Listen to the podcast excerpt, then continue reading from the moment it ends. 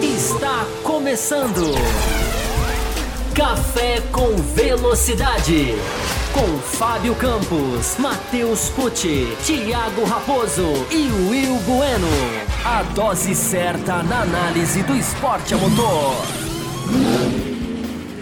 Para você que nos ouve no cafévelocidade.com.br ou para você que nos assiste no youtube.com/barra Café Velocidade, estamos começando mais uma edição do seu podcast semanal sobre Fórmula 1. Estamos aí há um mês de completar 14 anos, estamos aí sempre semanalmente trazendo o melhor do debate altíssimo nível ah, do que acontece nesse esporte que tanto amamos e Hoje, pós Grande Prêmio da Rússia, um grande prêmio aí que deu o que falar, muitas discussões sobre tudo o que aconteceu, e o assunto hoje vai ser bem legal. Vamos debater tudo que realmente fez esse Grande Prêmio da Rússia, o GP que foi Quero já cumprimentar os meus companheiros de bancada, Will Bueno, Matheus Pucci e Fábio Campos, e vamos entrar direto ao assunto, Will Bueno. Temos vários assuntos, mas vamos começar falando de Lando Norris. Né? Lando Norris, um pecado, né? Talvez a gente possa ver dessa forma, porque fez um final de semana maravilhoso, desde o sábado, a corrida liderando, e enfim, no finalzinho veio a chuva, ele tomou uma decisão e a decisão não foi a melhor escolhida, né? Não foi a melhor decisão a, a ser tomada. Hoje temos os arquitetos das obras prontas, né? Depois que aconteceu, analisando. Mas Will Bueno, quero saber a tua visão, né, para a gente entrar nesse debate, nessas discussões ah, do piloto ali, né? Aquela questão que a gente já fala sempre do engenheiro, do feeling do piloto, até onde o engenheiro pode ir, até onde o piloto tem que vir com o seu feeling. Como é que você vê essa visão aí? Se a McLaren, faltou o pulso da McLaren, se você compreende uh, o Lando de querer ter ido, de não ter ouvido o engenheiro, uh, para a gente começar a debater sobre isso, que a gente tem muitos e-mails. Seja muito bem-vindo. Saudações, Thiago Raposo, Fábio Campos, Matheus Pucci e é, ouvintes e espectadores do Café com Velocidade. Olha, Raposo, é, por ironias do destino, né, a mesma chuva que no sábado o possibilitou de fazer a pole position foi o que também, é, de certa forma, tirou a sua primeira vitória. É muito fácil, né? Engenheiros de obra pronta, né? Falando, né? Se, se deveria, se não deveria. Eu, eu gostei da, da atitude do Lando Norris de chamar a responsabilidade para ele, né? Da, da de, de, de, o engenheiro perguntar para ele, olha, o que, que você quer fazer? E ele é, querer ficar na pista. Né? Se ele vence aquela corrida, estaríamos aqui é, o exaltando, dizendo que foi uma grande vitória, grande primeira vitória, uma primeira vitória maiúscula, podemos dizer assim, mas deu errado.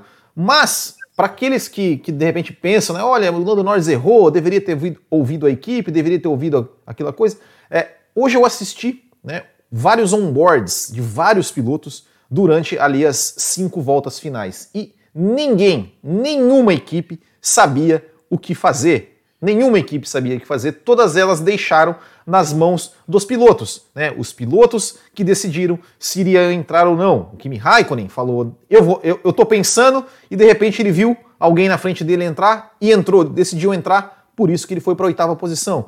É, Sebastian Vettel, é, o Lando Norris, né? o, o Alonso principalmente, perguntaram para ele: Alonso, é, o, é, o que faremos? É, ele fala: Eu não sei. O que os líderes estão fazendo? Aí a equipe pergunta: olha, o Norris e o Hamilton não entraram, eles é, permaneceram fora. E falou: então também vou permanecer fora. Então ninguém, ninguém tinha, poderia ter certeza do que iria acontecer. Eu acho que o Lando Norris teve personalidade de, de, de, de confiar que ele conseguiria se, se é, permanecer na pista com aqueles pneus. Não conseguiu, infelizmente, né? mas não deixa de ser aí um grande final de semana para ele. Fábio Campos, só se você é o piloto do carro, enfim, é uma brincadeira aqui a parte, mas eu quero saber também, Fábio Campos, como é que você viu tudo isso e principalmente, né, pra gente marcar a primeira pedrinha do nosso bingo do Café com Velocidade que a galera gosta de criar, o que a televisão inglesa, Fábio Campos, disse e repercutiu sobre isso por ser um piloto inglês. Seja muito bem-vindo. Olá para você, Raposo, olá para os meus colegas, olá para o pessoal que está aqui no chat. Lembrando que daqui a pouquinho tem sorteio da F1 TV para quem está na faixa extra forte. Daqui a pouco o Raposo vai explicar com detalhes. Uh, eu acho o seguinte, Raposo, é, teve gente que entrou lá no meu Twitter hoje e chamou de burrice né, o, que foi, o que foi feito pelo Norris ou chamou de inexperiência. Né? Eu acho que tem muito, tem muito raciocínio na Fórmula 1 que vem no piloto automático. Né? Basta um piloto ser jovem e errar, é inexperiência. Né? Falavam isso do Verstappen, né? Quando o Verstappen batia e falavam que o Verstappen era inexperiente. Tá aí o Verstappen hoje é, guiando exatamente da maneira que ele guiava, exatamente da mesma maneira, sem, sem, sem tirar o seu ímpeto, sem tirar a sua, a sua, é, o seu arrojo na tentativa de ultrapassar. Né? É, eu acho que a gente tem que. O nosso papel aqui no café, seja bem-vindo para quem está chegando, para quem está com boa noite, para quem está dando um chat, é, quem está, claro, acompanhando ao vivo, eu acho que a nossa função aqui é ir além, né? é ir além da análise básica e além da análise superficial. Né? Dizer que foi só inexperiência é superficializar, na minha opinião. Por quê? Porque o Leclerc não parou. Uh, o Alonso, três voltas depois dos, dos, primeiros que pararam, que foram o Bottas, o Russell e o Raikkonen, se não me engano, o Alonso ainda estava na pista, o Vettel ainda estava na pista, são, são, muito inexperientes. O Alonso e o Vettel realmente também são muito meninos. Então não tem inexperiência. A questão não é inexperiência. A, a, a, o que a gente tem que, que frisar, que vocês dois já começaram é, corretamente esse lado, é o cara que está na liderança de uma corrida, ele é diferente para ele. É diferente. Ele toma a decisão e quem está atrás dele pode tomar uma decisão invertida. É parecido, embora não exatamente igual, com a largada que o Hamilton fez sozinho. Né? Porque ele ficou e todo mundo optou pela estratégia alternativa. É natural um piloto que está em primeiro quando começa a chover aos poucos, isso também os engenheiros não estão lembrando, os engenheiros de obra pronta, os engenheiros da não estão. Quando começa a chover aos poucos, é natural o cara tentar pagar, tentar comprar isso, tentar ficar na pista. Se começasse um, uma, temp uma tempestade do nada, era diferente. Mas a gente viu aí o Hamilton ficar na pista. E o Hamilton teve o, o, o, o isso de ter o Bottas. A Mercedes coloca o Bottas lá primeiro e nos primeiros 30 segundos do Bottas na pista, dá para ver que o pneu. Dava para as equipes verem que o pneu intermediário era melhor. Ainda assim, o Hamilton relutou. O Hamilton ainda vai duas voltas depois do Bottas, não exatamente uma. Então, é uma decisão, claro, que no final se provou errada, é, mas é uma decisão que o cara toma. O cara está, o cara está ali para ganhar. O cara está na pista, começa a chuviscar. Aconteceu exatamente a mesma coisa na MotoGP na Áustria. Exatamente a mesma coisa. Começou a chover, faltavam três, quatro voltas para o final. O Brad Binder, inexperiente, ficou na pista e ganhou a corrida. Todo mundo que parou não conseguiu alcançar ele. E outros foram alcançados, outros que fizeram a mesma estratégia dele. Então, é, é enfim, é, é, eu acho que até assim, é uma pena a gente ter que começar falando nisso, embora seja importante, porque o, o fundamental é que o Lando Norris fez um final de semana destruidor. Foi um final de semana absurdo que ele fez. Porque ele fez no sábado. Podemos entrar. É também digno de, de, de entrar para os highlights de 2021, porque o que ele fez no sábado foi, foi fantástico, o que ele fez no terceiro setor, principalmente.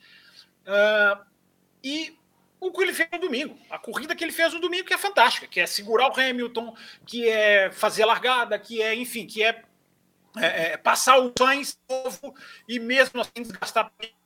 Então, o que ele fez foi, foi, foi, foi gigante. É, a única coisa que eu, a único, o único senão, eu, é, ok, fez, tentou e não deu certo. Acontece, é uma pena o cara ficar arrasado como ele ficou. O único senão que faço do Norris é eu, queria, eu gostaria de ver um pouco desse inconformismo. Claro que não seria igual, porque a situação é, você tem a vitória na mão e perde, é diferente, mas eu queria ver um pouquinho desse incômodo no final de semana passado, no final de semana anterior, no Grande Prêmio da Itália, quando ele tratou o segundo lugar como muito, muito natural. Repito, é claro que é diferente, claro que a circunstância é muito mais dolorosa, mas o que ele fez, o que ele fez foi sensacional. O o, o, que o Norris fez foi absolutamente fantástico na pista nesse, nesse final de semana. Fez uma tentativa, não se pagou, como vários outros fizeram e também não conseguiram, não deu certo. Mas o cara está em primeiro, o cara tem direito de tentar. Meu caro Matheus Pucci, eu vou trazer já o primeiro e-mail que nós recebemos através do nosso site. Tá aí na tela, você que quer participar também, quer ajudar a fazer o programa, né? Participe durante a semana, mandando a sua mensagem para o cafécomvelocidade.com.br. E-mail que veio do Caio Santos, Matheus. Boa noite, bancada do café. Estou indo para o meu terceiro e-mail de 100. A galera começou a contagem para chegar nesse centésimo e-mail. Só uma coisa antes do assunto do e-mail, estou vendo uma boa quantidade de ouvintes de Recife. Vamos marcar o encontro de ouvintes do café para assistir corridas. Movimento isso aí, Caio. Falando sobre a corrida, estava em um churrasco e o Lando Norris conseguiu tirar minha fome. Atribuo grande parte da situação do Norris à McLaren. O Lando bateu no peito e chamou a responsabilidade. Porém, o que o piloto tinha como referência era a situação da pista e o que ele via de nuvens, e naquele estado de pista ele realmente conseguia dirigir. Porém, a equipe tinha todos os dados e sabia que a chuva iria aumentar, tanto que a Mercedes falou para o Hamilton que o Norris iria estar em problemas, pois a chuva ia piorar. Nessas situações, é muito importante o feeling do piloto, de sentir a pista e decidir o que fazer, como o próprio Norris fez na quali, pedindo slicks. Mas agora não era o caso. A equipe que tanto influencia os seus pilotos, ordenando trocas de posição, ou para um não atacar o outro, na hora que realmente deveria dar ordens, deixou a cargo do piloto e isso custou muito caro. Palmas para o Norris por ter chamado a responsabilidade da situação. Seria uma vitória com V maiúsculo de ser lembrado durante gerações, mas serve de aprendizado. Todos os grandes da história do esporte estiveram nessa situação e são eles que foram os grandes campeões. Matheus Pucci. Olá, Raposo, Campos, Will, os nossos ouvintes, agradecendo também aí ao Caio, né, que mandou o e-mail. É, eu, eu vejo duas, duas partes nesse e-mail que ele colocou. A primeira, Lando Norris, como chamando a responsabilidade, como um piloto que bate no peito e fala: eu vou tomar decisão, eu vou arriscar, eu vou aqui na pista decidir e vou manter esse carro. Né? Ele é, por vezes, até falando de uma forma mais enfática com o seu engenheiro, e isso é muito bom. Isso é muito bom. É o que foi falado agora pelo Campos e pelo Will. O piloto ele precisa chamar a responsabilidade, ele precisa ser participativo. Chamar a responsabilidade significa ter a gana, ter a vontade, ter a, o, a intenção de realmente vencer, de querer fazer diferente, de arriscar, de falar que vale a pena o risco se for para vencer uma corrida. E isso é muito bom essa gana que a gente por vezes fala aqui de vários outros pilotos, como Carlos Sainz, por exemplo, essa gana é necessária. É necessário o piloto ter essa vontade de arriscar num momento em que por vezes a situação não está muito boa, ele não, não sabe o que fazer. Mas uh, quanto à equipe McLaren, é também uma situação difícil de lidar. Algum, alguns chamaram seus pilotos, deram ordens, como foi o caso da Mercedes, falando para o Hamilton: você tem que entrar, você vai entrar, e o Hamilton então obedeceu a ordem e entrou posteriormente. Mas a própria McLaren já veio a público, não sei até que ponto, só fazendo uma média, mas fala, botando panos quentes, falando que não, o Norris não, não desobedeceu a equipe, o Norris fez ali o que, aquilo que nós estávamos de comum acordo. Ou seja, como condenar uma atitude de chamar a responsabilidade para vencer uma corrida mas ao mesmo tempo, como uh, querer condenar a equipe ou querer condenar só porque não deu certo? São duas coisas distintas que caem muito no que foi falado já aqui. O Norris, ele, ele é jovem, sim, ele vai ter muito que aprender e outras oportunidades, sim. Mas o que ele fez é o que os grandes fazem. É o que dizem, né? A diferença entre o louco e o gênio é o resultado. Se dá certo, é o herói. É o cara que vai ficar marcado na história, assim como o Rubinho lá em 2000, como falaram várias vezes nesse final de semana do Rubinho, lembrando a vitória dele na Alemanha em 2000. Mas esse é, esse é o diferencial, você arrisca. A diferença entre o, o, louco e o gênio é o resultado. E nesse caso, o Lando Norris pagou para ver. Ele foi até o final, ele botou a sua, a sua cara a tapa por uma escolha. Uma escolha ao qual eu também dou parabéns a ele por ter chamado a responsabilidade. Porque se ele para no box e o Hamilton ultrapassa, aí vão falar que, que foi errado, que ele deveria ter ficado na pista. Então, é difícil a gente ficar simplesmente analisando, como foi dito aqui, de obra pronta, algo que na verdade a gente deveria estar olhando o espectro do piloto, de que ele teve a gana, a vontade, de que ele teve a responsabilidade, a maturidade, ele teve a hombridade de vir e dar a cara a tapa para poder buscar um resultado que para ele seria é a primeira vitória na Fórmula 1. Então eu vejo dessa forma. Levantou o dedo, falou Fábio Campos, mas antes de você falar, só trazendo o Michael Kinopak, que diz o seguinte: primeiro gostaria de saber se a bancada, o que, que acharam da pole? Segundo, na corrida, o que, que acharam dele peitar a equipe, hein? Hoje em dia falamos muito em pilotos cordeirinhos e essa atitude aos olhos de vocês especialistas foi boa?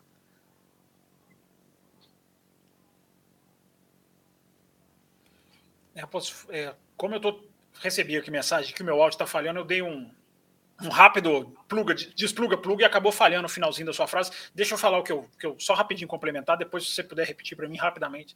É, o, tava aqui ouvindo o que o Matheus falou e, e, me lembrei que eu também, além do negócio do inexperiência, que me, que me, que me incomoda um pouco, porque em outros, para mim não, né? É o fato que outros grandes tentaram, é, que eu vi muita gente durante o dia apontando para esse negócio. E outra coisa também que eu estou ouvindo muita gente falar, né? Assim, ah, ele vai aprender. É, aprender o quê? Né? Assim, eu, eu acho que não tem o que. Não é, não é, não, a situação que aconteceu na Rússia não é exatamente é, é, fácil de aprender, porque é um piloto que tentou, como vocês vocês dois falaram. É um piloto que tentou arriscar. Né? Amanhã, se acontecer a mesma coisa na, na Turquia, é, é diferente. É diferente porque cada hora a pista é de um jeito, cada chuva tem uma intensidade, cada condição de aderência do asfalto é uma. Vai aprender o quê? Não dá para ser mecânico a ponto. Estava pensando isso ouvindo o Matheus falar. Ah, a McLaren tinha que ter imposto. Você não pode tirar do piloto esse feeling desse momento. Não, é impossível você tirar isso do piloto. Né? Teve piloto que topou, teve piloto que não topou. É, ok, vai, vai, isso aí é muito difícil você cravar. O que eu estou querendo dizer é o seguinte: é muito difícil você cravar assim, ó, a equipe tem que bater o martelo, ou o piloto tem que ser ouvido 100% dos casos. Nenhum nem outro, porque cada situação vai ser diferente. Tem vezes que eu acabei de citar a MotoGP. O piloto banca e dá certo. Então é, é uma situação que não dá para aprender, é uma situação muito aleatória. É essa situação que a gente viu no, no, no Grande Prêmio. Will. Não, eu, só, eu só queria complementar o seguinte: é, quantas e quantas vezes, hum, vamos pegar aí no, ano, nos últimos dois anos, a gente ouvia a repórter, né, alguém falando assim: olha, ou, ou um rádio, previsão de chuva para os próximos 15 minutos, e a chuva não veio. Quantas e quantas vezes isso aconteceu de 2020 para cá, que eu me lembro, sei lá, umas três ou quatro. É, então, assim, não tem como a gente falar que ele errou porque ele apostou que a chuva não ia vir, porque isso já aconteceu muitas vezes. Olha, previsão de chuva nos próximos cinco minutos. E não vem chuva nenhuma. Né? Então, então não, não dá para a gente é cravar sobre isso. E uma segunda, uma segunda, uma, uma segunda observação é para quem está tá dizendo: olha, o Norris deveria ter ouvido a equipe. Eu fui, eu, eu fui um, né? acho que a, a, gente aqui no café, inclusive, todo mundo aqui, é, que, que eu me lembre, a gente questionou lá o primeiro pódio do Norris quando ele ficou a volta toda que ele, que ele tinha que tirar a diferença é, para o Lewis Hamilton é, me, me, ser menor de 5 segundos para ele poder ir para o pódio, que o Hamilton estava com uma punição, a gente foi, eu fui um dos que critiquei e falei, olha, é, que o engenheiro ficou a cada curva, olha, faz isso, faz aquilo. A gente falou assim, isso, isso tem que dar mais. É, é, é o quanto isso é bom para a Fórmula 1, o quanto o piloto é, é, ficar toda hora sendo recomendado para o engenheiro e fazendo aquilo que o engenheiro dá, é, engenheiro pede para ele fazer, é, o quanto isso, é, digamos, é, ajuda né, no sentido esportivo da coisa. e ontem, né, ele tomou uma atitude que, como a gente falou, assim, o piloto, é, ele que está no carro, é ele que está ali sentindo o carro, é ele que está a ponto de, de, de, de, vencer sua primeira corrida, então a decisão tem que ser dele. Né? E, de novo, né, tantos e tantos pilotos, nenhum, se você pegar as últimas cinco voltas, assistir o onboard de qualquer piloto, eu tenho, não teve nenhum que cravou entre no box porque vai chover. Nenhum engenheiro falou isso. Eles falaram: olha, o que, que você acha? Olha, tá chovendo, olha, tal entrou, tal entrou. Então, é, para mim, assim, é, totalmente isento Lando Norris. Parabenizo pela coragem de, de, ter, de ter arriscado, de ter feito o que naquele momento ele achava que era o melhor, mesmo é, é, que, o, que o, a, a equipe fal, falava que talvez a melhor opção não fosse a que ele escolheu. Então, eu parabéns pelo Lando Norris, eu exalto mais uma vez a atitude dele.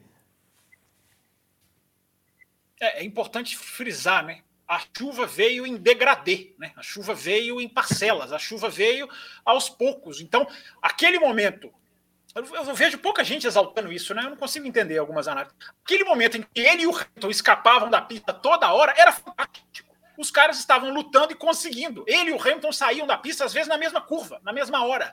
Isso é fantástico. É são os caras lutando e conseguindo.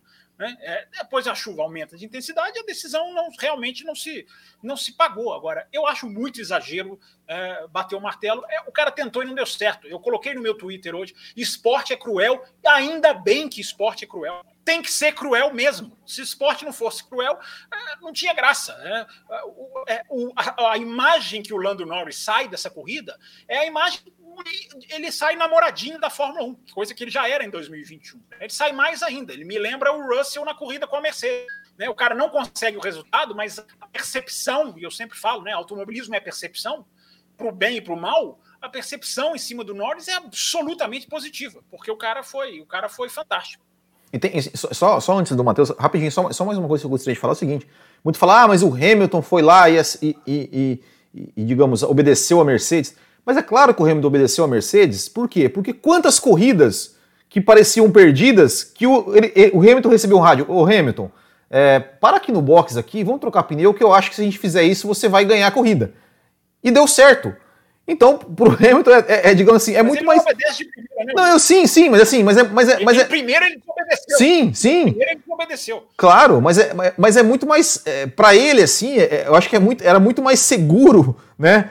É, e a briga dele era com o Verstappen também, né? O Exato. Verstappen tinha parado. É, é, então, então, enfim. A, a é... Mercedes tinha os dados do Bottas, né? O Sim. Entrou e com 30 segundos o Bottas mostrou que as parciais já eram muito melhores. Então é. a Mercedes pode falar, o, o, o, Lewis, o Bottas entrou aqui e está é. fazendo, tá fazendo parcial. E é. mesmo assim o Hamilton não, não entrou junto. Ele, então, ele protestou. Né? Eu acho que a decisão ele do Hamilton era mais fácil. ele vai entrar. Ele para duas voltas depois do Bottas. Sim, exato. Eu acho que a decisão do Hamilton era mais fácil de ser tomada pelo por, tudo, por tantas vezes que a equipe ajudou ele a decidir e definir corridas que pareciam perdidas. Matheus, antes de você falar. Rapidinho, eu tô vendo aqui o João Carlos Rapidinho, Raposo, o João Carlos Campeiro coloca, o João Carlos Campeiro tá lá no Twitter também, ele coloca aqui, o Norris teve a personalidade de peitar a equipe. Ele não peitou, porque a equipe, igual o Will tá falando aí, a McLaren não cravou, a McLaren não falou vem, a McLaren ficou. E aí, o que, que você acha? O que, eu, o que, na minha opinião, é também. O, o, o Ricardo bateu o pé, o Ricardo falou, vou entrar. O Norris não, enfim. Bem, enfim, só lembrando também, né, para os nossos queridos amigos que estão nos acompanhando ao vivo aqui no YouTube, que sempre existe a possibilidade de vocês participarem ativamente do programa enviando o super chat de vocês, uma opção que está aí disponível. Então participem, mandem o super chat de vocês, venham fazer parte também dessa discussão aqui do programa. Mas Matheus, temos alguns e-mails aqui, por exemplo, Michael Oliveira, né? A McLaren meio que esqueceu como é ser gigante, ficou mal acostumada ao meio do pelotão sem levar pressão, me lembrei de Norris abrindo para o Bottas na Áustria. O Marco Salles, como torcedor da McLaren, eu fiquei decepcionado com a perda da vitória certa antes da chuva chegar e não consigo compreender a pouca informação que foi dada ao Norris sobre a condição da chuva e sobre os tempos de volta dos pilotos com pneus intermediários. Entendo que houve o azar das condições terem piorado muito em pouco tempo, mas pareceu que os estrategistas da McLaren não estavam preparados para a situação que necessitava de pensamento rápido. Quem também escreve sobre McLaren é o Thales Oliveira, sobre o Norris. Diz que no programa do GP da Itália, onde o Ricardo venceu uma excelente exibição da McLaren, o Lando foi, foi criticado por ser um bom garoto e não tentar atacar o Daniel.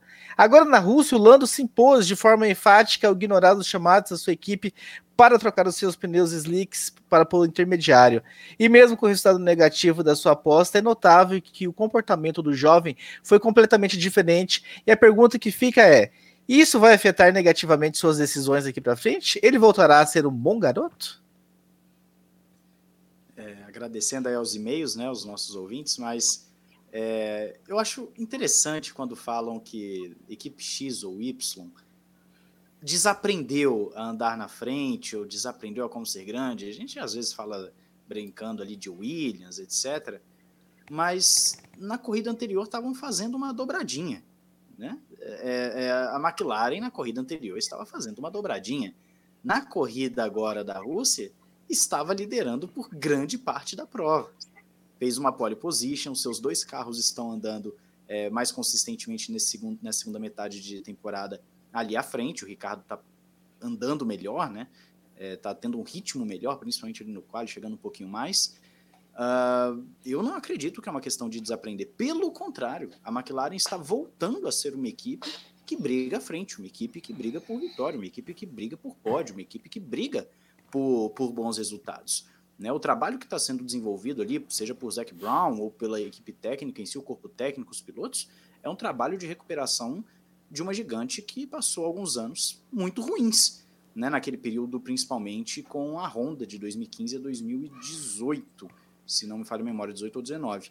E então eu vejo totalmente o contrário. 17. Uma equipe, é, 18 já estava com a Red Bull, com, com a Com a Renault.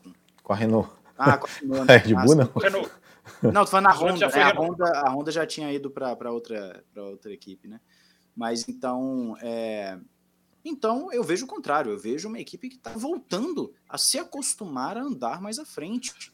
Uma equipe que está se reestruturando, que fez um planejamento, ao contrário do que agora citamos a Renault, a Alpine, que, que quando voltou lá, lá atrás falou que até 2020 queria brigar por vitória. E a gente sabe que está longe de ficar brigando por vitória. É, a McLaren ela vem, ela vem se, se moldando cada vez mais como uma equipe de, de, de briga de, de vitória. Então eu vejo completamente o contrário. É, um erro que aconteceu numa situação atípica, numa situação em que não acontece todo o grande prêmio e que não é fácil de lidar, uma situação uma, uma decisão que não é fácil de tomar, a gente não pode falar que a equipe simplesmente desaprendeu.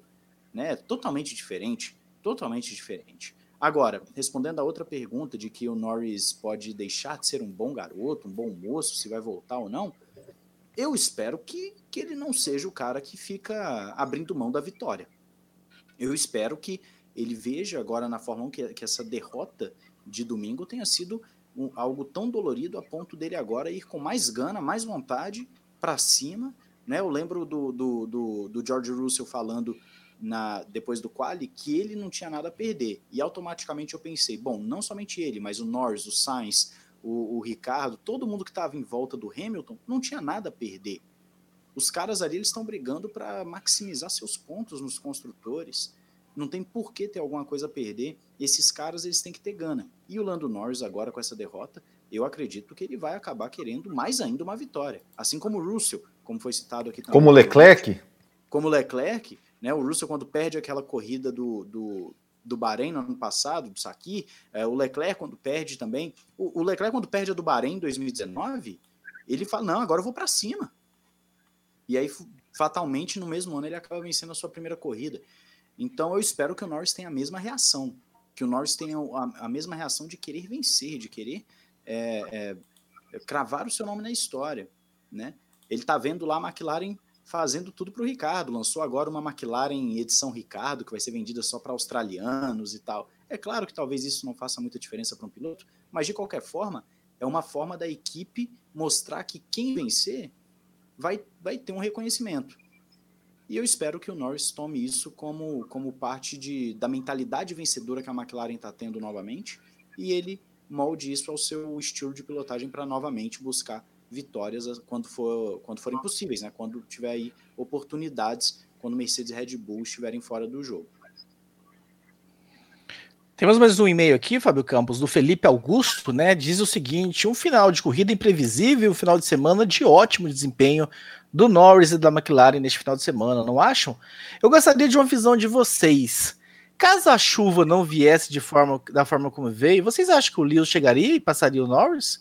E gostaria também da opinião de vocês das corridas do Pérez e do Alonso, pois o pé de chuva de ambos faziam corridas muito boas, a meu ver, porém foram apagados devido ao final chuvoso da prova. Um abraço, 4,5 de 100 e contando. Sobre o Alonso e o Pérez, a gente, vai a gente vai responder no final, Felipe, sobre esses outros assuntos. Mas enfim, Fábio Campos, o Lewis chegaria no Norris? Como você acha que estaria se a chuva não viesse essa briga pela, pela vitória? Bom, chegar, ele chegou, gente. Ele chegou no Norris. Ele chegou, ele estava oito segundos depois que os dois pararam e Já- chegou a ficar um. Chegou a, estar ali na, na, na zona de DRS ou, ou bem, bem, bem próxima a ela. Fala, fala a frase, fala a frase. passar, Fala a né? frase, Fábio Campos, por favor. Fala a frase, fala a frase. Fala a frase, Fábio Campos. Qual frase? Não faço ideia do que vocês estão falando. Chegar é uma Esse coisa, carro- passar é outra. eu achei que era outra. Eu achei que era outra frase. Esse carro. Esse, Não ah, tá, volta. esse carro não volta mais. É engraçado, eu tava pensando, né? Os ouvintes adoram essa frase, né? Esse carro não volta mais para a Rússia.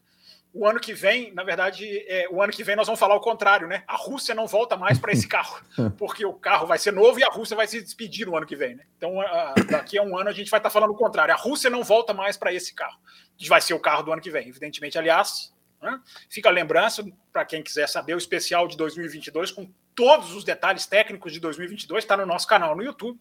É só ir lá e clicar, um especial de mais de uma hora, detalhando tudo, aerodinâmica, pneus, regras, especial de 2022 no YouTube, no canal aqui do Café com Velocidade, para quem está chegando agora e quer saber mais sobre 2022.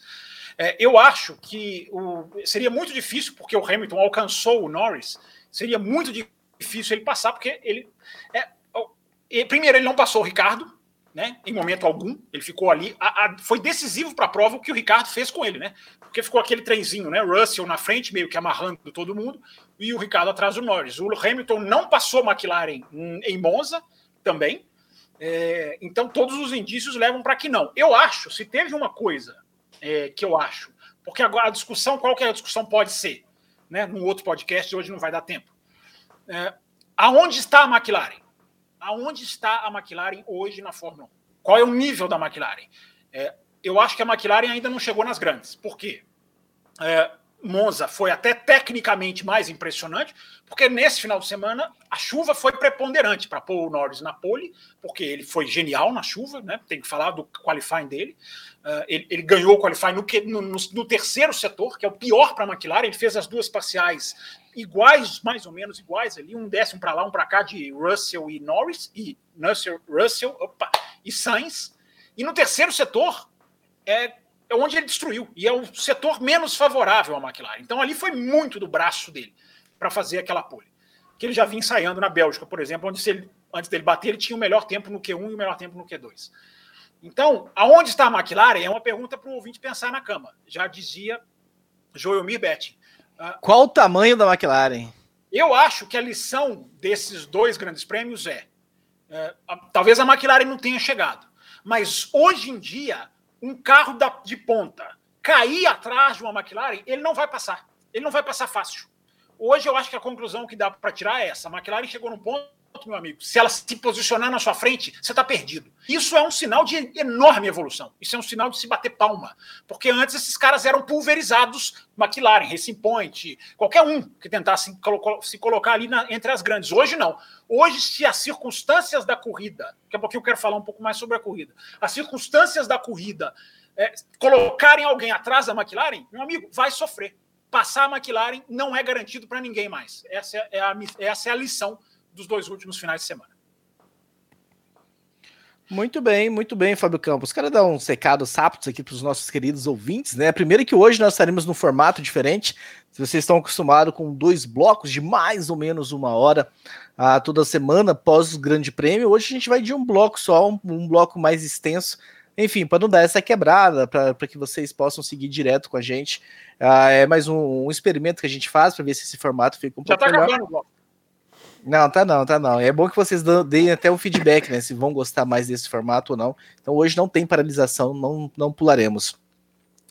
O segundo recado é que nós temos um grupo de apoio, né? O apoia.se barra Café Velocidade, está embaixo o URL e existem algumas a recompensas né, para as faixas de apoio. Nós temos a faixa a Café com Leite, que é a faixa inicial, onde você entra no grupo exclusivo do WhatsApp. Quer bater papo com o Fábio Campos no grupo exclusivo do WhatsApp? Entra nessa faixa Café com Leite.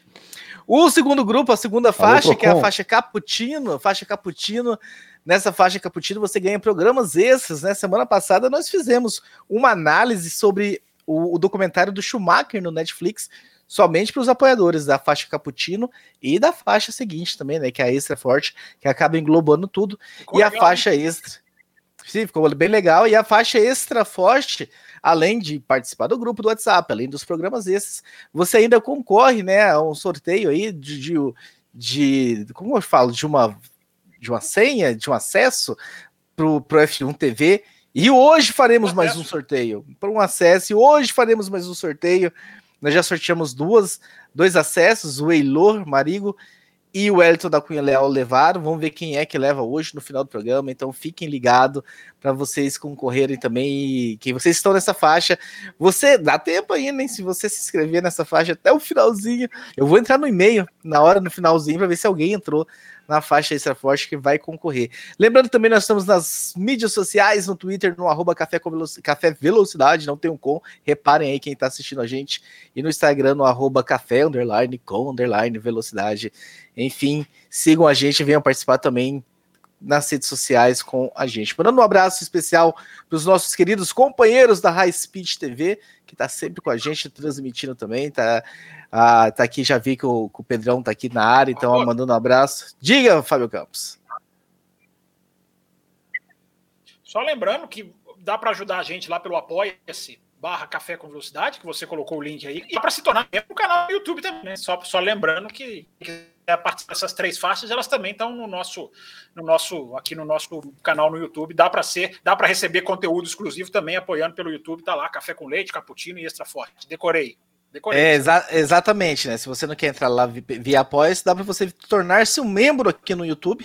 São as três faixas também. Tem a faixa café com leite, cappuccino e extra forte, e você tem direito às mesmas coisas se tornando membro aqui no YouTube. Último abraço para o nosso querido William Ávulos, da torcida P7. Você que gosta de corrida de kart em São Paulo, ou você que vai Interlagos no setor G, entre em contato com a galera da P7 ficar com eles e que estampam lindamente o logo do Café com Velocidade na manga da linda camiseta da P7. Então, um abraço para o William Ávulos e para a galera da P7.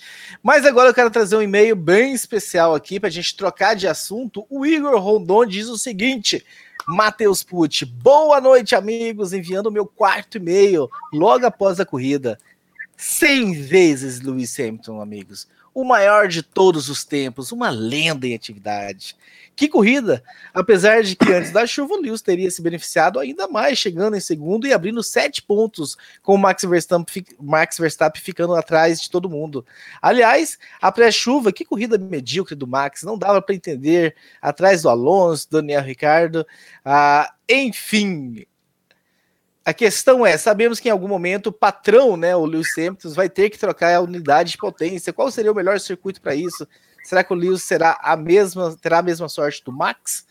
Ele manda aqui observação, baita corrida do Norris, uma pena não ter vindo. Antes de falar onde é que o Lewis vai trocar esse seu, essa sua unidade, vamos falar dessa centésima vitória, meu querido Matheus Pucci. Vamos sim, vamos sim. Só falando aí para os nossos ouvintes, para eles terem como meta de e-mail a quantidade de vitórias de Hamilton. Então, se ele vencer 101, 110, 120, vocês vão aumentando esse, esse limite de vocês aí de e-mails que vocês vão mandando, que tá bem legal aí. É, falando da vitória do Lewis Hamilton, é claro que num determinado ponto da corrida, principalmente pegando o quali e, e o início da corrida, que o Hamilton perde posições no grid de largada, uh, no grid de largada, não, após a largada, melhor dizendo, uh, parecia difícil, parecia muito difícil o Hamilton sair vencedor dessa corrida. Mas a corrida do Hamilton, ela, eu acho que ela até simboliza um pouco, e esse simbolismo eu estou tirando realmente da minha cabeça, não estou querendo fazer nenhum tipo de, de misticismo, que nem nada, é um pouco do que é Lewis Hamilton ao longo dos anos.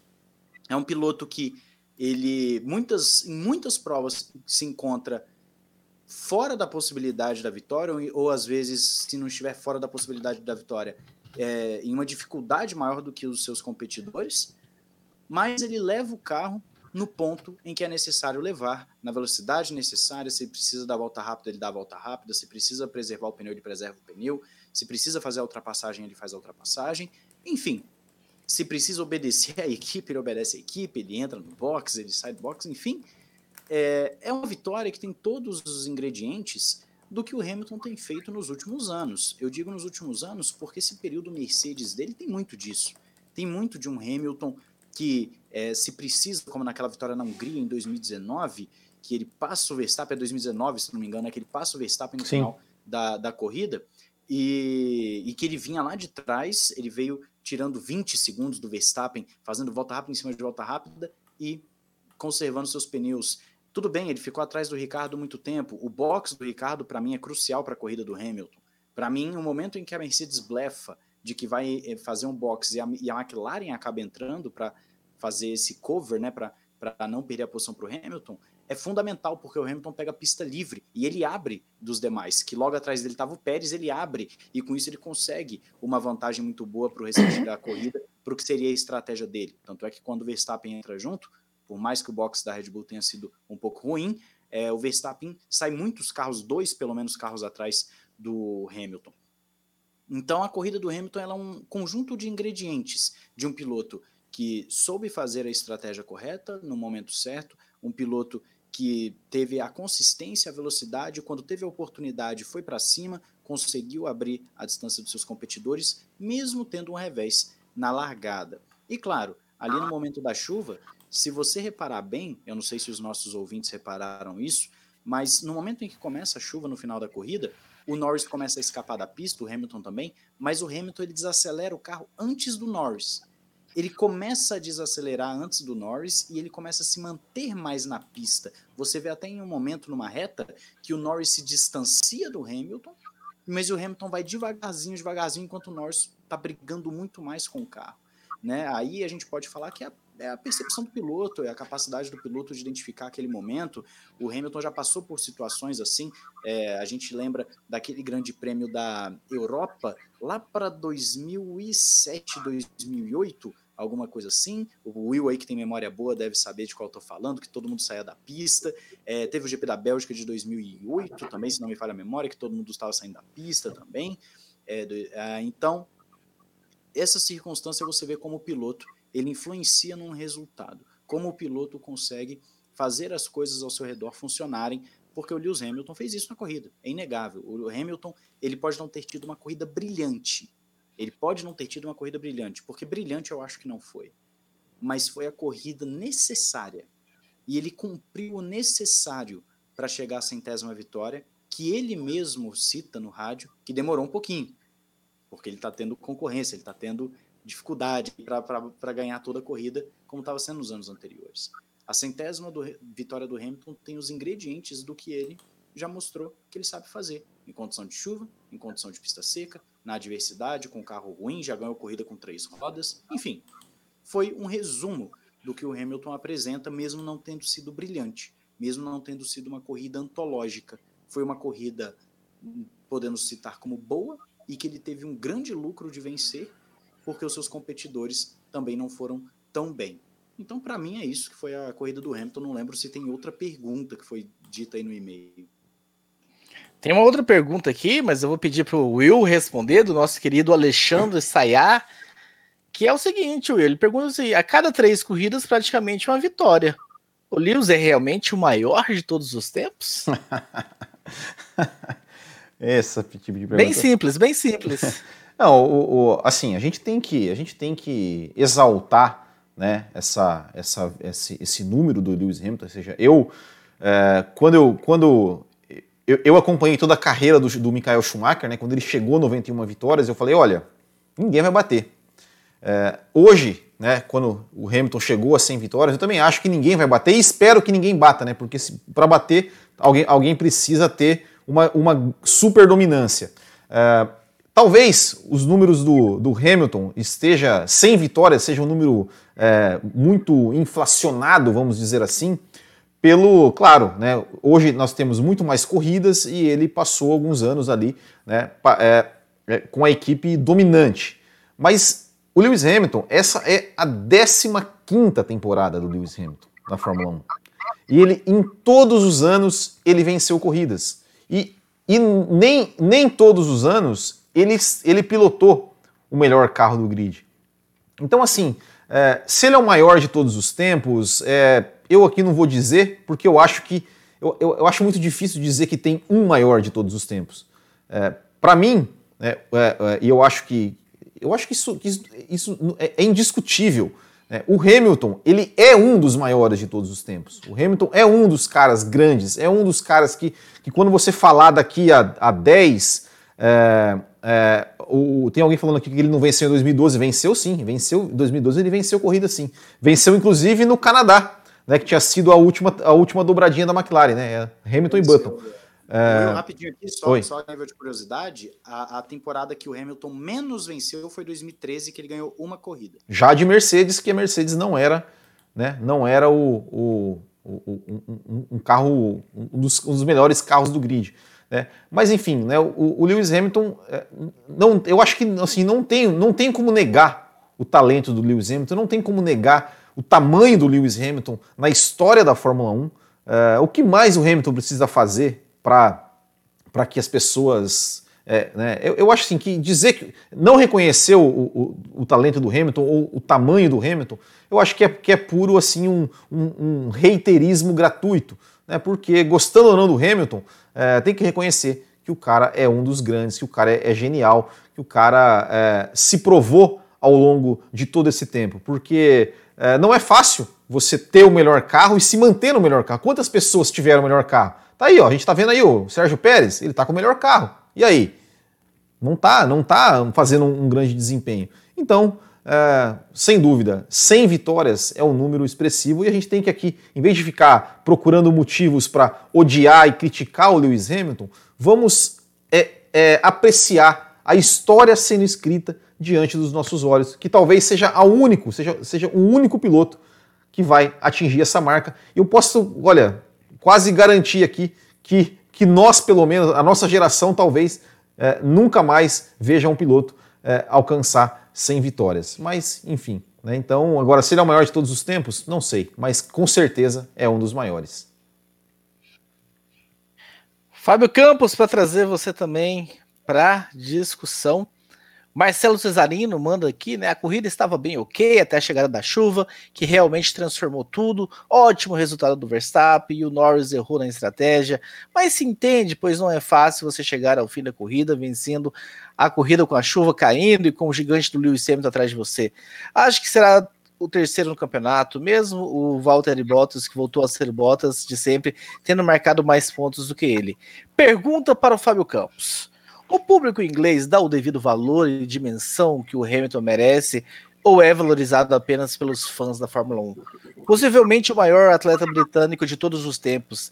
Ele está para o povo inglês como Senna está para o povo brasileiro em idolatria? Abraços.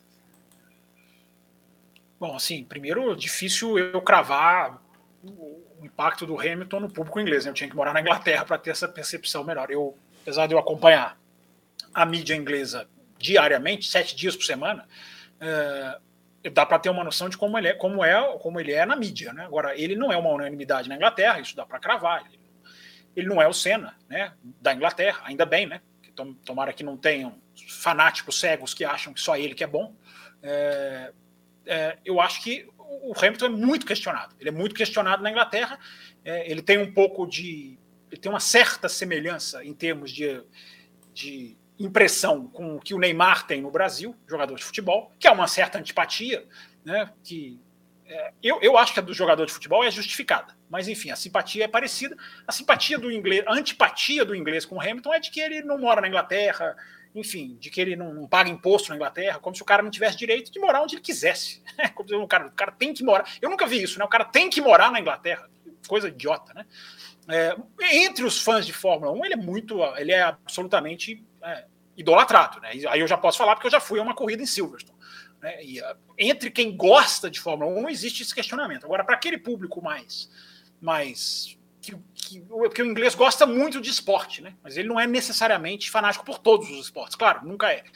é então o Hamilton ele não é unanimidade.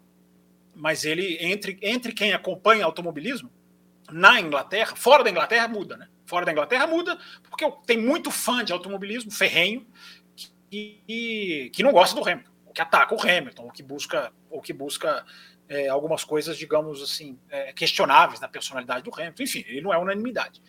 Mas na Inglaterra, para o público que gosta de automobilismo, é. é para o público, repito, de Fórmula 1. É, tem mais, eu respondi a pergunta, eu estou com a sensação de que eu estou esquecendo de responder alguma coisa. Eu já posso falar da corrida.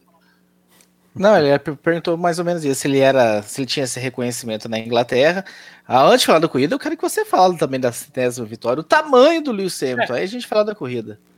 É, eu quis dizer da corrida do, do Hamilton também. É, eu acho assim, foi um final de semana médio do Hamilton, né? Erro no qualifying, batendo no muro, depois rodando, é, largada ruim, né? Perdeu a posição. Até que com, ele não largou mal. Com né? base, com base, Fábio Campos, nessa seu nicho de resposta, eu vou só trazer o comentário do Kinopak para a gente fechar, para você complementar. Ele diz o seguinte: sem vitórias na, na categoria máxima é incrível. Mas o Hamilton de 2021 está com desempenho menor do que o Hamilton de anos anteriores. Qual seria o motivo? A disputa com o Verstappen, o carro desatualizado? Ah, eu acho que essas duas coisas influenciam. O Hamilton está tendo um desempenho abaixo dos outros anos, não é necessariamente ele está guiando pior, embora talvez até esteja um, um, degrauzinho. Se a gente for pegar grande prêmio por grande prêmio, né, talvez você vai achar mais, mais falhas esse ano nele. Isso, isso, isso eu concordo. Agora, ele tem oposição. Quando o cara tem oposição, ele vai render menos, ele vai ganhar menos, ele vai, ele vai pontuar mais baixo, ele vai ter, porque tem competição.